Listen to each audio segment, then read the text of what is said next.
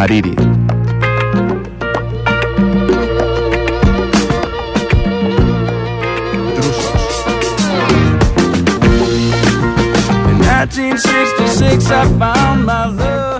Michelle Aoun.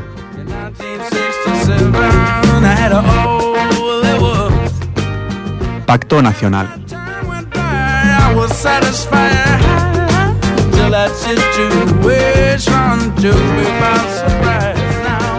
Somos Aitor Padilla y David García. Y esto es Desde la Historia.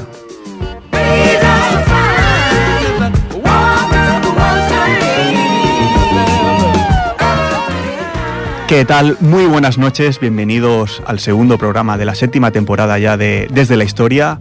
¿Qué tal, Aitor Padilla? ¿Otro mes más? Eh, otro mes, otro mes. Buenas noches, David. Eh, pues sí, otro mes y aquí estamos con el segundo programa que, bueno, el tema eh, como que no lo ha puesto fácil, ¿no? Lo que está pasando estos meses últimos en, todo el mundo, ¿no? en todo el mundo, sí. Estamos ahora en un periodo donde en bastantes países se repite una situación, ¿no? Que son protestas en, las calles. Ha pasado en Cataluña, hay que decirlo, ha pasado, por ejemplo, en Chile, en más países sudamericanos y ha pasado también, pues, en países en Oriente. Sí, sí. Así que yo tengo así en la mente, pues, eso, Chile, Bolivia, ahora también, protestas civiles muy importantes. Eh, Irak también, Irak. que a través de, del Líbano pues he conocido, y bueno, Cataluña y además las que nos estaremos dejando, ¿no? Pero la verdad es que está siendo un otoño en el, hemisferio norte, evidentemente, muy movidito. No. dan trabajo, ¿no? Para analizar todo esto que está pasando. Como sabemos, bueno, cada país tiene sus, sus razones, ¿no? Para que pasen estas cosas. Y en este caso, pues vamos a escoger un país que, bueno, eh, de una zona que hacía tiempo que no tocábamos, que es el Oriente Próximo, Vamos a hablar de la situación del Líbano y bueno, vamos sobre todo pues, bueno, a mirar un país que la verdad que es muy interesante a nivel histórico, a nivel sociológico, es muy interesante de, estudiar. Exacto. Y bueno, antes de empezar con el tema, pues como siempre hacemos, ¿no? Vamos a introducir nuestras eh, plataformas de contacto, el mail, Gmail, dsdhistoria.gmail.com, donde como bien hicieron para el primer programa, pues eh, nos puedes proponer temas, nos puedes criticar y nosotros estamos eh, muy contentos de tener ese feedback ¿no? con nuestro público tan numeroso. De hecho, los últimos dos programas que hemos hecho son a partir de, de, bueno, de, recomendaciones que nos han hecho. ¿no? Este ya hemos tenido que este pensar. Este, este es el primero, este es el primero que hemos dicho, bueno, vamos a trabajar ya ¿no? de una vez. Y bueno, y luego nuestra página de Facebook, eh, desde la historia, eh, que un me gusta, pues nunca está de más, ¿no? A ver si volvemos a superar el centenar. Pues bueno, empezamos con el primer tema. Vamos con Ara Malikian con Kiss y yo, el todo.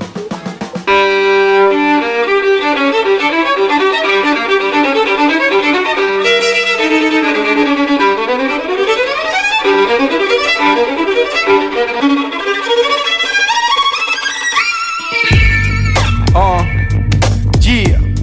Ara Malikian, uh,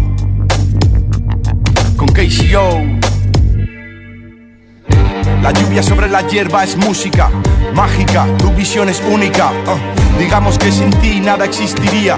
Piensas, luego existes, creas la noche y el día. Danzas con la música del viento, tu corazón se sincroniza con la tierra. Todo moviéndose al mismo tiempo, el filamento, la fibra, la hebra, todo vibra y se combina para que todos vean, para que todo viva. Alma que mantiene unida, naturaleza conocida y desconocida. Dime para qué construir un templo para aquel que podemos encontrar cara a cara. En cada árbol, en cada montaña, el todo, que en todo está y que todo baña. No hay separación entre la música y el oyente, no hay separación. Todos son la canción. La mejor medicina es la fe en la sanación. Mas si no crees que sanarás, difícil salvación. Lleva tus pensamientos a la cima como las águilas. Renovación del espíritu tras las lágrimas. Ahora estás nuevo bajo tu cielo. No tengas miedo. Se van los cuerpos, quedan las ánimas.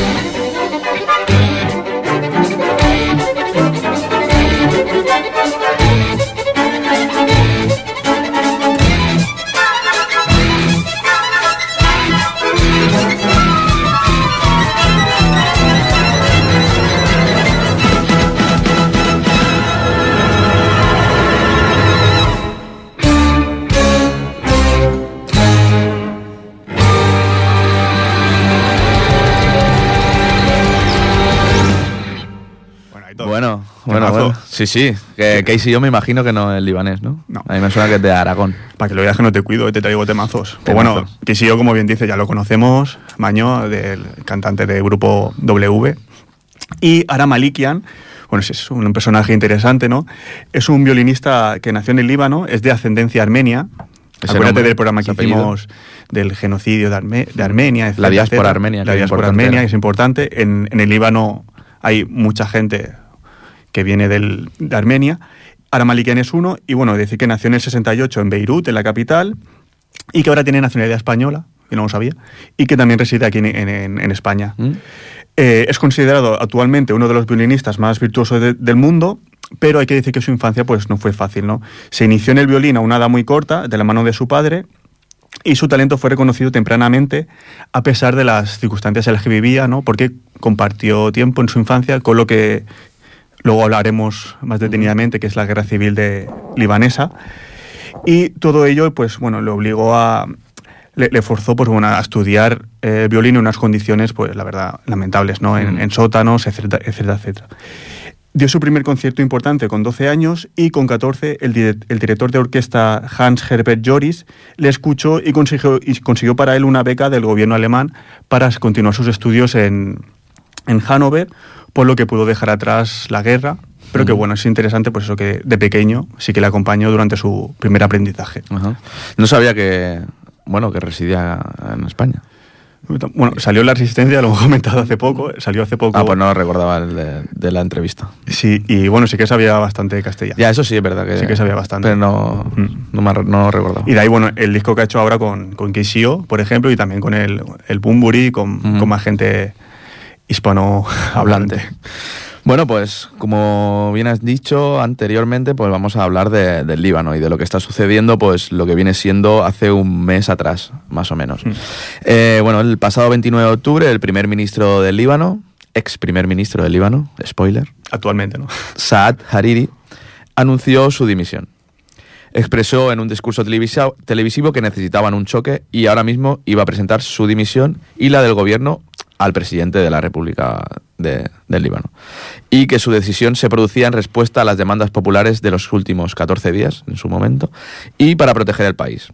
Que, es, que la prioridad tiene que ser apartar al país de la crisis. Y por eso, pues, eh, dimitía. Y es que están siendo eh, estos días en, en el Líbano, pues, eh, protestas civiles cada día y están siendo unas manifestaciones históricas por muchas razones.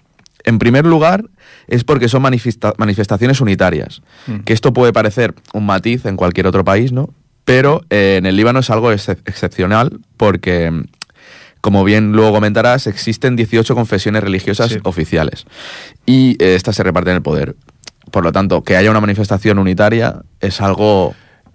No es, o sea, no es anecdótico, Bueno, es, es- algo importante. Es, es importante de señalar, sí, sí, porque claro, Exacto. eh, estamos acostumbrados a países donde los diferentes grupos religiosos no están separados y aquí en este caso pues han conseguido pues tener una lucha unitaria, lo cual es Ahora, bastante claro. es, es bastante significativo. Sí, sí, luego veremos que bueno, han podido haber problemas, pero bueno, ahora están luchando por un objetivo común.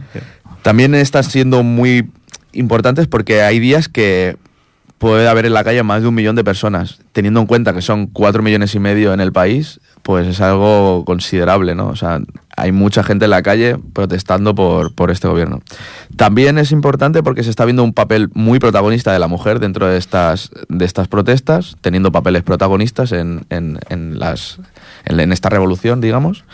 Y, eh, y eso es que mil- miles de libaneses llevan desde la mitad de octubre aproximadamente tomando las plazas y cortando carreteras, protestando por la corrupción, eh, la carestía y la ineficacia de un gobierno de, que tiene un carácter caciquil y que está paralizado por las cuotas y lideraz- liderazgos sectarios heredados del final de la guerra civil, ¿no? que fue hace 30 años. Eh, y es eso, como digo, es un sistema eh, sectario donde se hace evidente que en la, clase en, en la clase política, donde hay mafias muy visibles que llevan a cabo pues eh, parte de- del gobierno, y luego también a pie de calle, ¿no? donde a veces por pertenecer a una confesión u otra eh, puede depender conseguir un trabajo o una cama en un hospital, por ejemplo. Y esto choca, ¿no? Pues con, con el hecho de que se hayan juntado y de manera unitaria estén protestando con el gobierno. Y es que parece que los libaneses se han dado cuenta de que hay que dejar de mirarse de reojo entre ellos como si fuesen enemigos y juntarse para reclamar a los de arriba que dejen de robar y de tener prácticas corruptas en, el, gobierno. Eh, las protestas han sido mayoritariamente pacíficas, eh, incluso festivas. Sin embargo, desde que Hezbollah, en boca de su líder, Hassan Nasrallah, Hezbollah es una organización islámica musulmana chií, mm. que es libanesa y que cuenta con un brazo político y otro paramilitar. Eh, y es el líder se desmarcó de las protestas eh, y empezó a registrarse, eh, empezaron a registrarse choques entre partidarios de la continuidad del gobierno de concentración y manifestaciones. Digamos que Hezbollah está dentro del Parlamento líbano, libanés, y con 13 diputados, una fuerza importante dentro del, del, Parlamento del, Líbano. horas antes de la comparecencia del Hariri, donde él iba a presentar su dimisión, cientos de simpatizantes de las dos, fuerzas, de las dos grandes fuerzas chiíes, Amal y Hezbollah, levantaban por la fuerza el bloqueo de una importante carretera de Beirut y destrozaban un campamento de los concentrados que tuvieron que correr a una de las plazas, la Plaza de los Mártires, que es una de las plazas más importantes de Beirut, antes de que la intervención del ejército dispersara a sus mm. hostigadores. Digamos que en esta, por esta parte los chiíes están eh, intentando mantener a este a este gobierno. Los chiíes, que ya veremos también luego, es, eh, es una, uno de los sectores más importantes dentro de, de, la población del Líbano. Exacto. Forma más o menos mm. Prácticamente un 25%, luego lo veremos.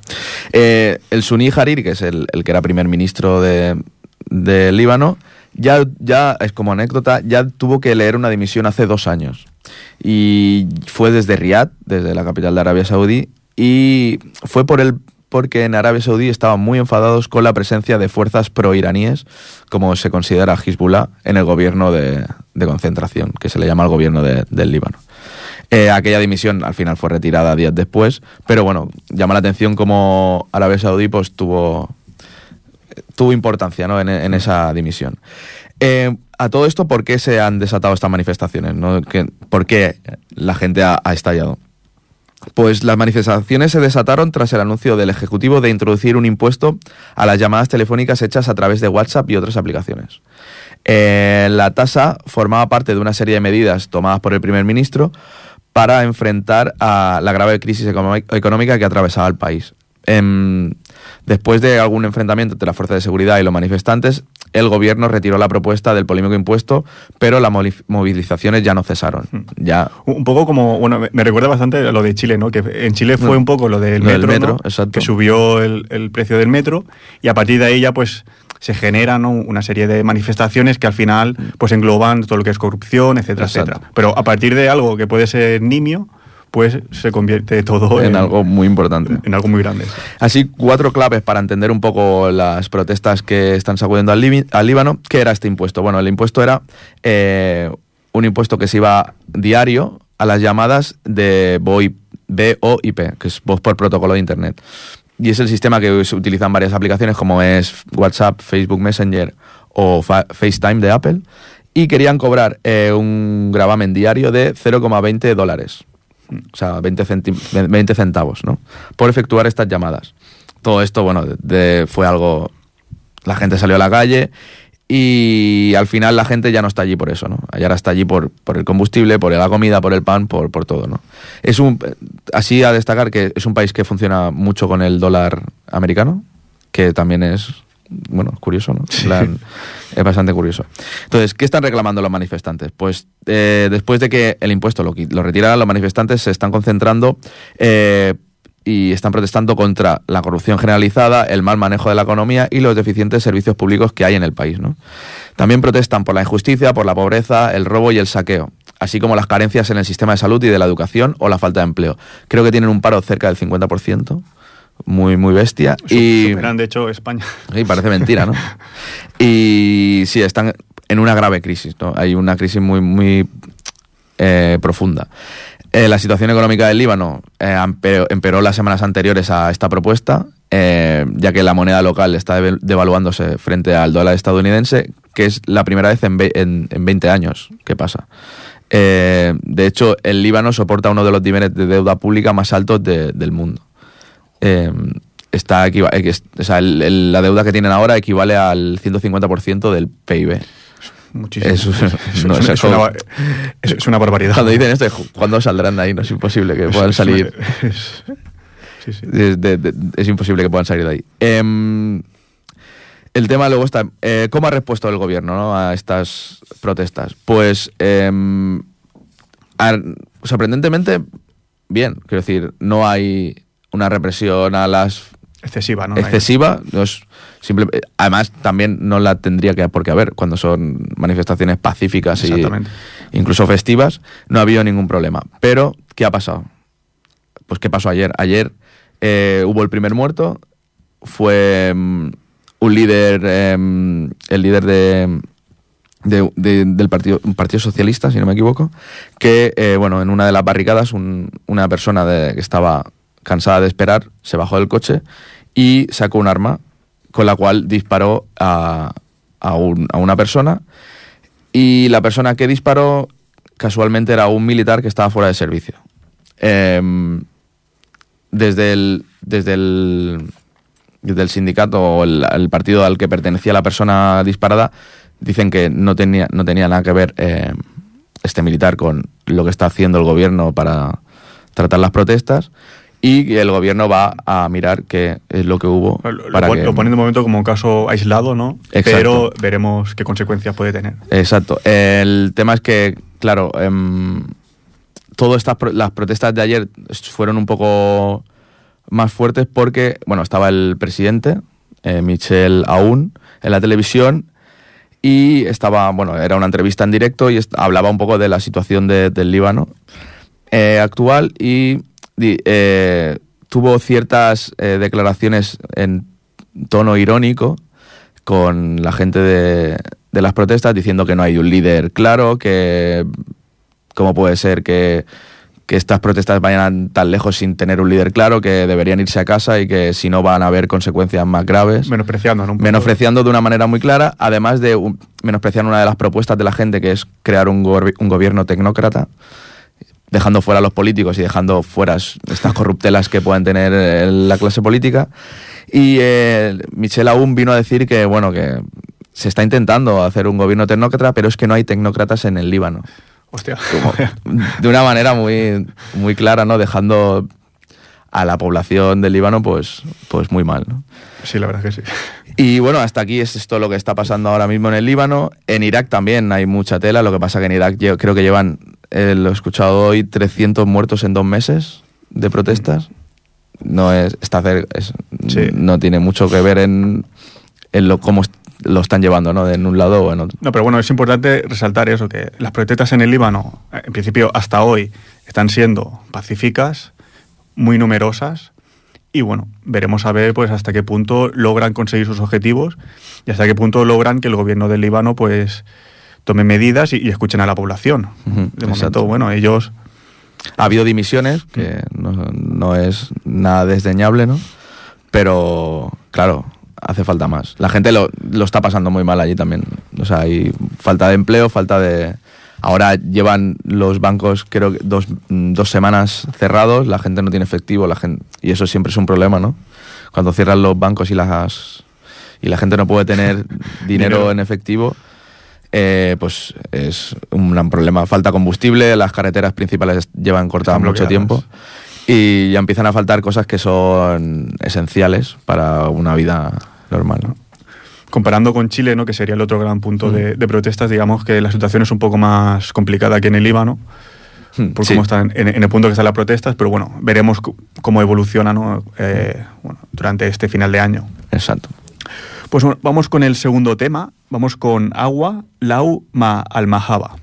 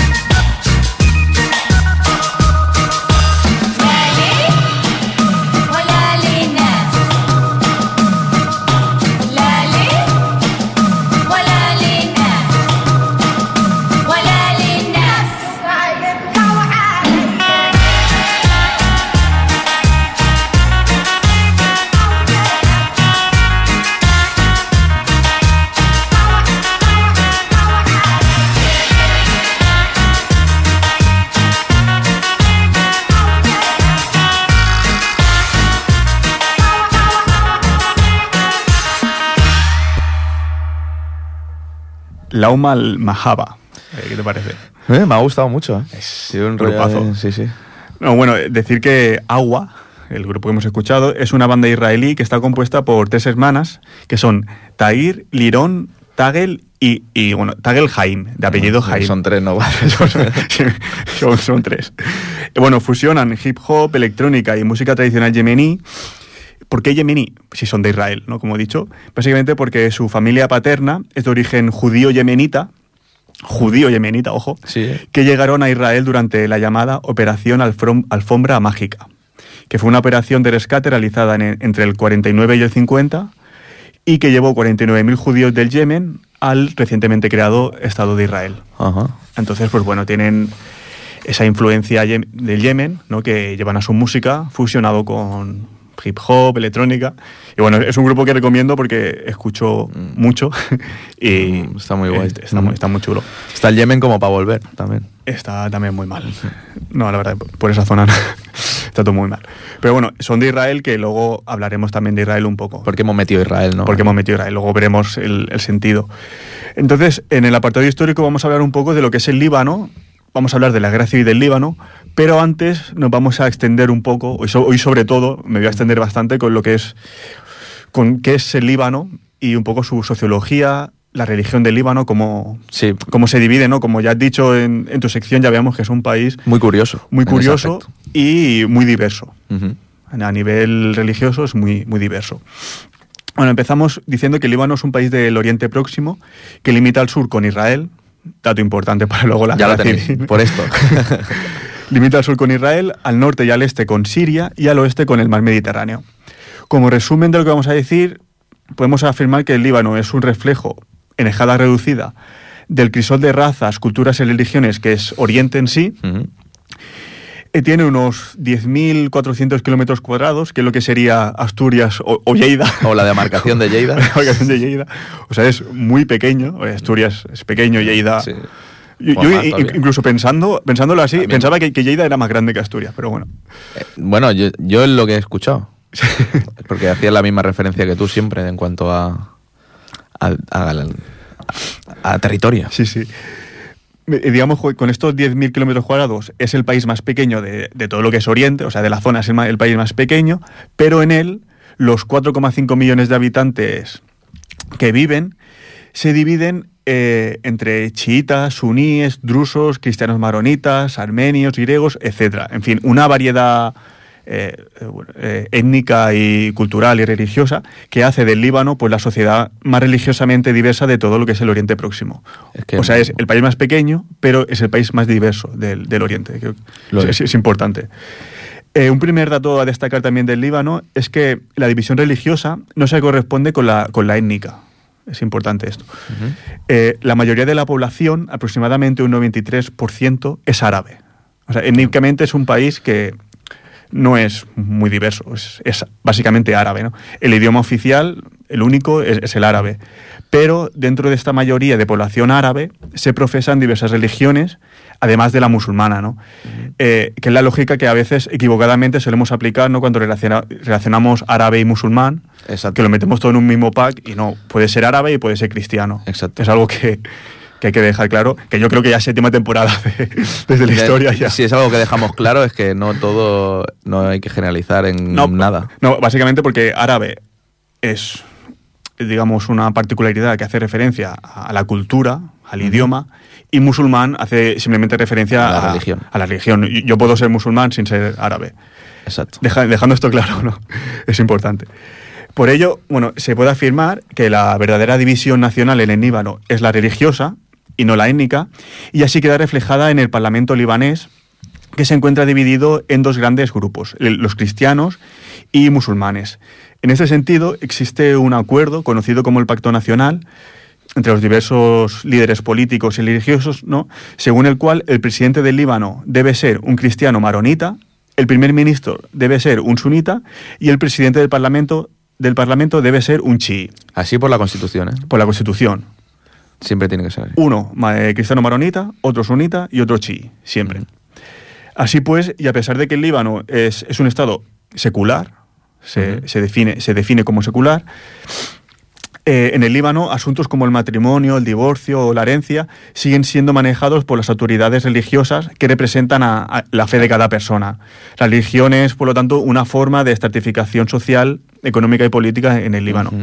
Es el, el líder religioso es el que te marca estos temas importantes y no el, el líder político. De tu vida general, sí. Exacto.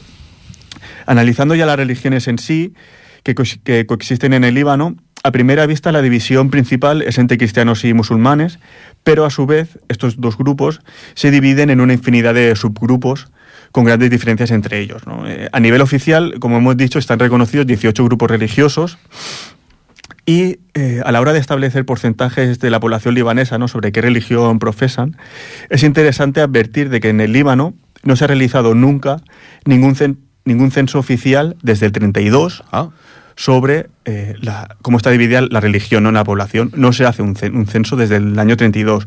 Y esto refleja pues, bueno, la sensibilidad política que hay sobre el e- lo que debe ser el equilibrio religioso ¿no? en, en- en el país. sí, digamos que no quieren decir los números. ¿no? Exacto. En plan, Como lo tienen muy escondidos los números. No quieren decir, por, ah, pues, claro, por sensibilidad, desde el 32, hace ya muchos años. ¿no? Como resultado, la afiliación religiosa de la población libanesa es muy difícil de establecer con certeza, ¿no?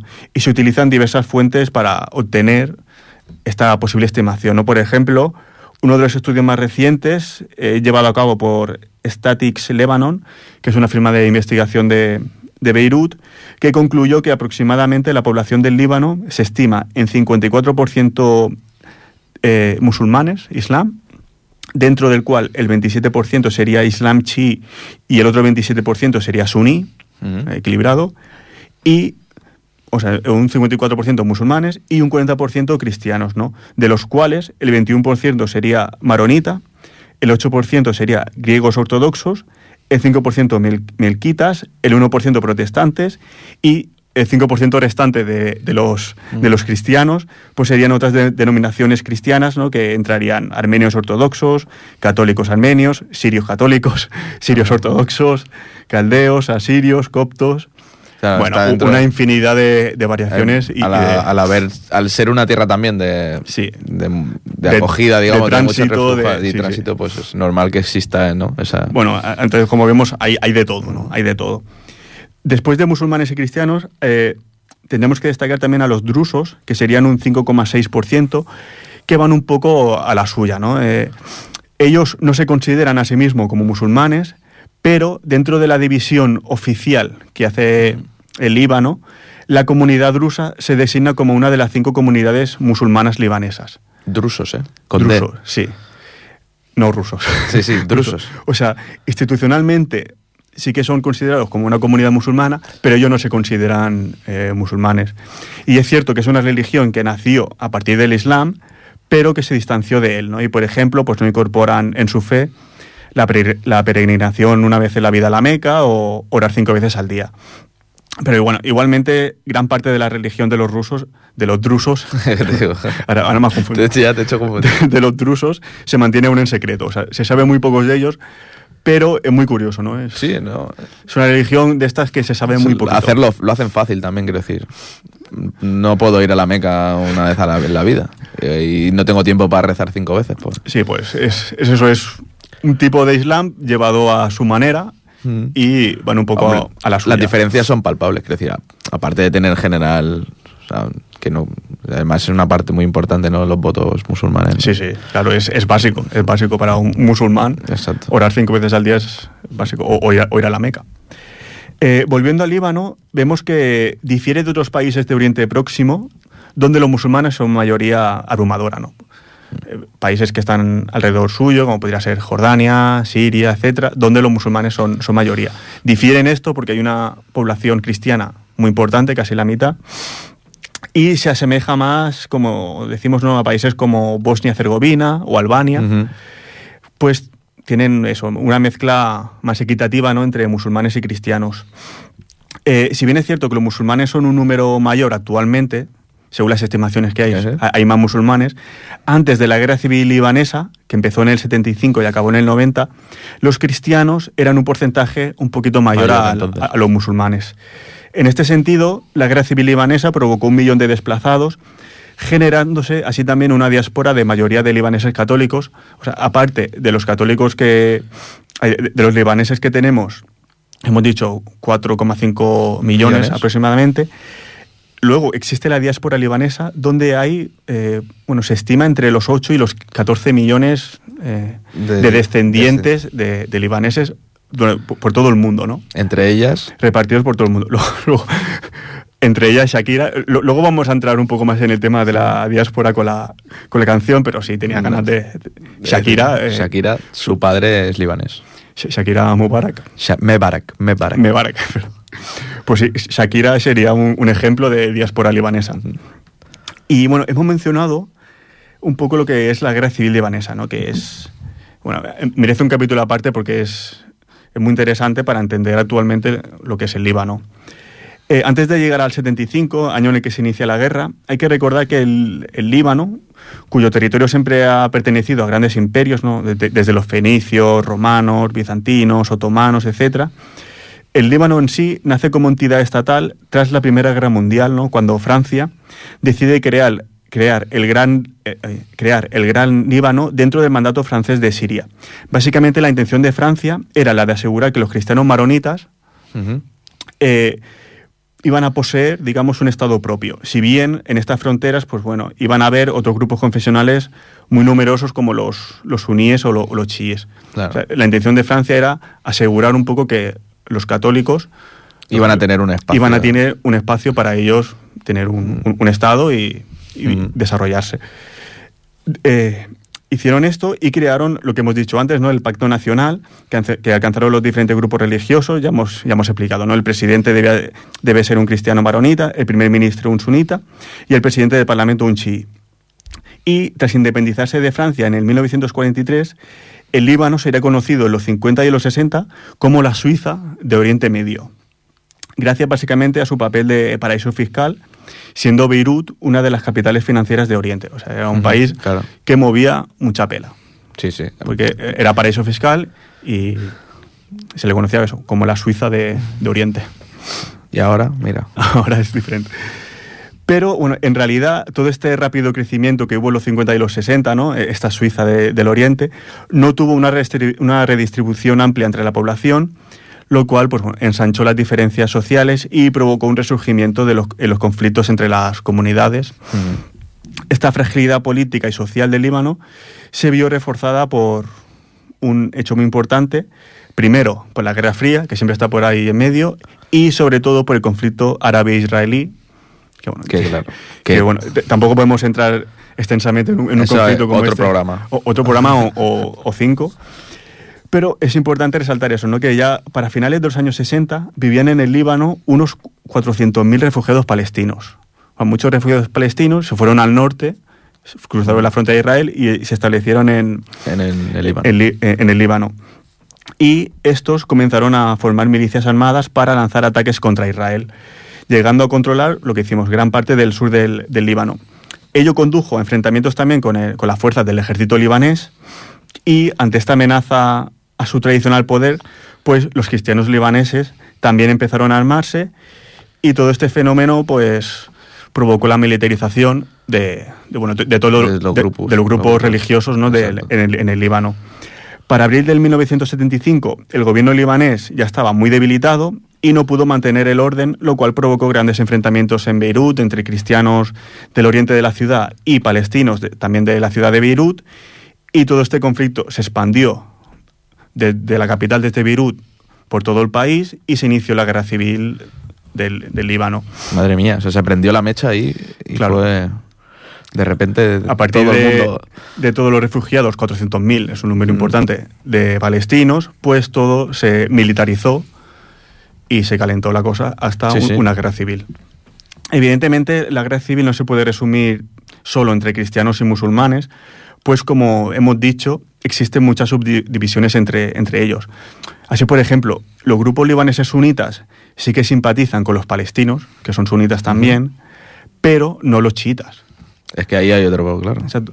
Los chiitas, eh, con la ayuda de Siria e Irán, que son los países donde el poder es chiita, y que aún es chiita y lleva, lleva tiempo. Pero digamos que todo lo que es Siria, Irán y Líbano es este triángulo, ¿no? Donde el, el chismo es, importante, porque los demás países son básicamente sunitas. Pues los chiitas crearon en el 1982, o sea, al inicio más o menos de, la guerra civil, bueno, a la mitad más bien, crearon el grupo que hemos dicho anteriormente, que ha mencionado, Hezbollah. Hezbollah. Que significa partido de Dios. Partido de Dios. Alá, Dios, Hizb, partido. Dato interesante. Pues bueno, también surgieron diversos grupos seculares ¿no? que lucharon por sus propios intereses, por lo cual al final tenemos diferentes, diferentes, bueno, diferentes grupos militarizados que se enfrentan entre sí. Pero, bueno, tenemos que ir un poco más allá del enfrentamiento entre cristianos y musulmanes porque todo es un poco más, más complicado. En definitiva, podemos decir que la guerra en sí fue resultado de la difícil situación interna político-social que venimos diciendo del, del Líbano desde su nacimiento, pero también es verdad, hay que resaltar que esta situación se vio perjudicada por la injerencia extranjera, lo que decíamos de la Guerra Fría, que siempre está ahí, y también por los intereses geopolíticos de las grandes potencias y de los países vecinos.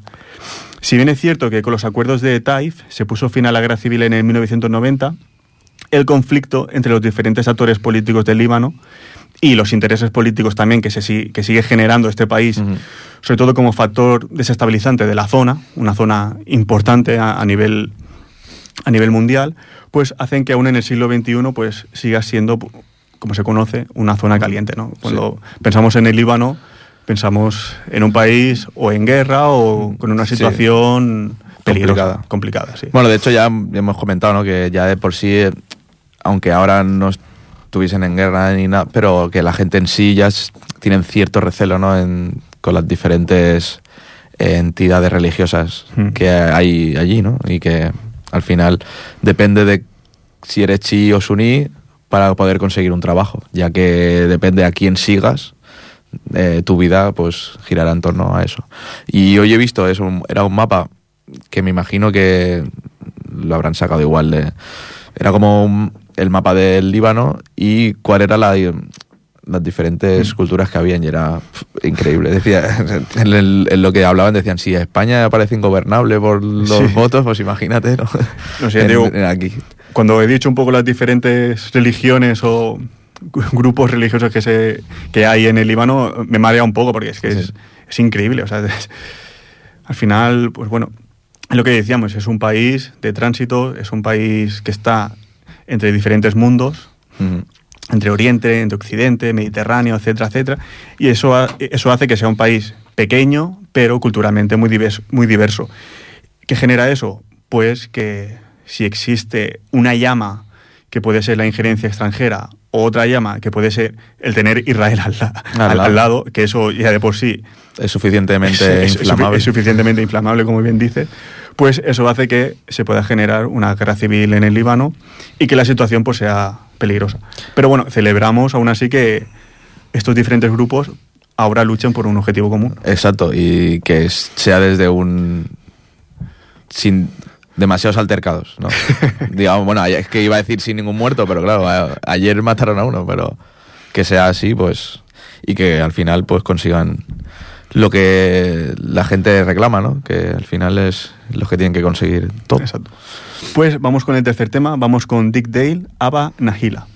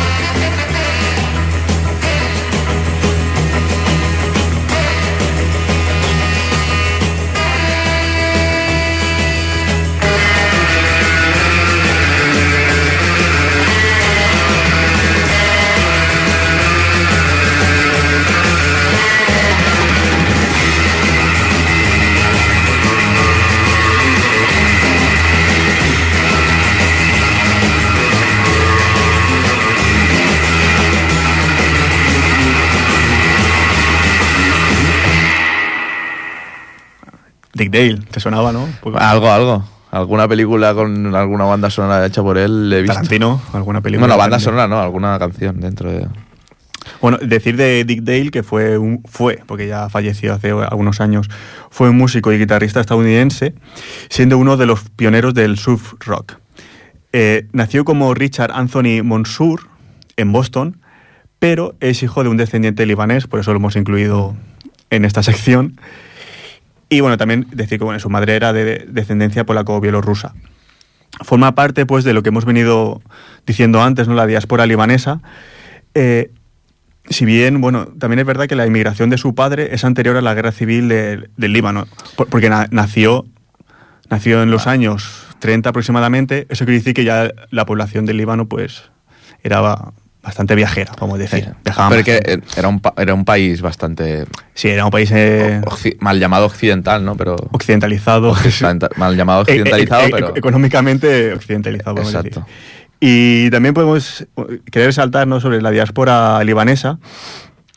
Como he dicho antes, se sitúa entre los 8 y los 14 millones de descendientes del Líbano, siendo Estados Unidos, con medio millón, el cuarto país con más presencia de la diáspora libanesa. El segundo y el tercer país sería Argentina y Colombia. En Colombia tenemos Shakira. Argentina y Colombia con un millón aproximadamente entre los dos, ¿no? cada uno con, un millón. Y el primero, ¿quién dirías? A ver si... Ostras, pues... Te he pillado, ¿eh? ¿El primero? Sí, o sea, está Estados Unidos, luego Argentina y Colombia, y el primero... ¿Grecia? no. A ver, eh, piensa que si el cuarto es de cero y el segundo son americanos, el primero tiene lógica de que sea americano también, un país americano. Brasil. Brasil. Brasil, que con mucha diferencia, que tiene casi 6 millones de descendientes libaneses. Casi 6 millones. Entonces, bueno, vemos que básicamente se centra eh, en América, la diáspora. Es que al final hay gente muy importante que conocida. Por ejemplo, que mientras estabas hablando se me ha ocurrido, pero me he equivocado. Pensaba en Tom Cruise, pero Tom Cruise ha nacido en Estados Unidos. Y entonces era otro, eh, otro actor, nacido en Beirut, circunstancialmente, podríamos decir. Keanu Reeves. Keanu Reeves. Es nacido en el Líbano y... Buen actor. Lo que pasa que, claro, no, es un poco como lo que venías a decir, ¿no? Pero es interesante, ¿no? Es interesante Nació allí de, casualidad. Que no sé cómo lo sabías, es algo... O sea, es, algo, esas cosas, esos datos que se te quedan porque dices, Keanu Reeves, de, Beirut, ¿por qué? Y se me guardó. Y luego hay otra gente también. Por ejemplo, el cantante Mika. Ah, sí, sí, cierto. sí, sí. Eh, también es eh, nacido en el Líbano.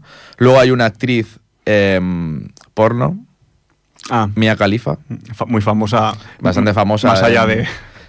Todo esto lo estoy buscando, ¿eh? quiero decir, no me lo sé de memoria. Y, en España hay un... que salga en Wikipedia, Miguel Casiri. es un... Miguel Casiri de Gartia. Eh, fue nacido en, el 1710, claro. Este Nació en Trípoli, que está al norte del, del Líbano, y era arabista, un sacerdote maronita. Eh, bibliógrafo y bibliotecario español de, origen libanés. ¿no? Eh, y otra cosa que quería buscar es qué era ser cristiano maronita. ¿Tú lo tienes claro? Bueno, eh, entre los diferentes tipos de cristianismo tampoco es que entienda mucho, pero si me puede facilitar algo de información. Em, sé, que, por ejemplo, en Egipto, la iglesia cristiana más, que más se sigue es la copta, la iglesia copta que son los coptos, que también hay, hay alguno, he dicho antes, en el Líbano, y en Egipto básicamente son coptos, y en, eh, en Egipto son coptos y en el Líbano son maronitas. Ahora, las diferencias entre ellos no, te las eh, Bueno, al final son... Em, está en plena comunión con la Santa Sede, o sea que no son protestantes. Eh, ya es un paso, ya es un paso. Y en la historia de la raíz oriental existen cuatro importantes sedes para estos patriarcas de maronistas, Jerusalén, Alejandría, Constantinopla y Antioquia. Y bueno, dicen que está en comunión con el Papa a pesar de que de los embates que sufrió a través de los siglos por parte de los monos monofisitas, los bizantinos, los árabes, los drusos. Los drusos los mongoles otomanos y los mamelucos. Lo que pasa es que no encuentro ninguna particularidad más que eh, esta. Y que bueno, me imagino que son utilizan el árabe como lengua auxiliar, que eso será importante dentro de la, de la, de la religión. Pero bueno, hay gente que, que, aún le puede sorprender, ¿no? Que exista una iglesia tan importante... Que no sea la apostólica romana. Que no sea apostólica romana, que no sea protestante, que no sea ortodoxa, ¿no? Que existan otras iglesias importantes en países que podemos pensar, bueno, que, son de mayoría étnica árabe, pues aún hay gente que le puede generar confusión, ¿no? Pero creo que es algo que hay que resaltar y, que, es importante. Y que siempre intentamos resaltarlo, ¿no? Aquí, en plan de que no todo es como lo conoces cuando sales de casa. No todo blanco y negro. Exacto. Está el gris. Existen los grises, que es lo que... Nosotros hacemos programas porque existen los grises, si no, no haríamos programas, básicamente. Y bien, y bien que lo intentamos explicar. Y bueno, pues. De la pues mejor manera que podemos, hoy con un catarro importante que Sí, yo también hoy estoy mejor, pero ayer estaba fatal.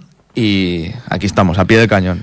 Siempre en Repoller Radio, 91.3 FM. Muchas gracias a Jordi y a Marta, hoy eh, al mando del, sonido.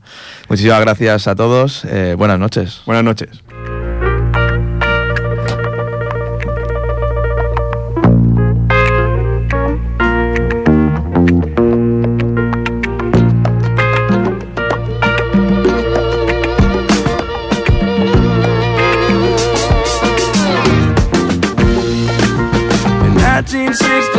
I found my love.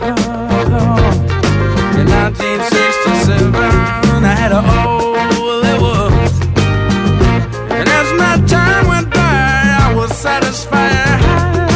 Till that situation took me by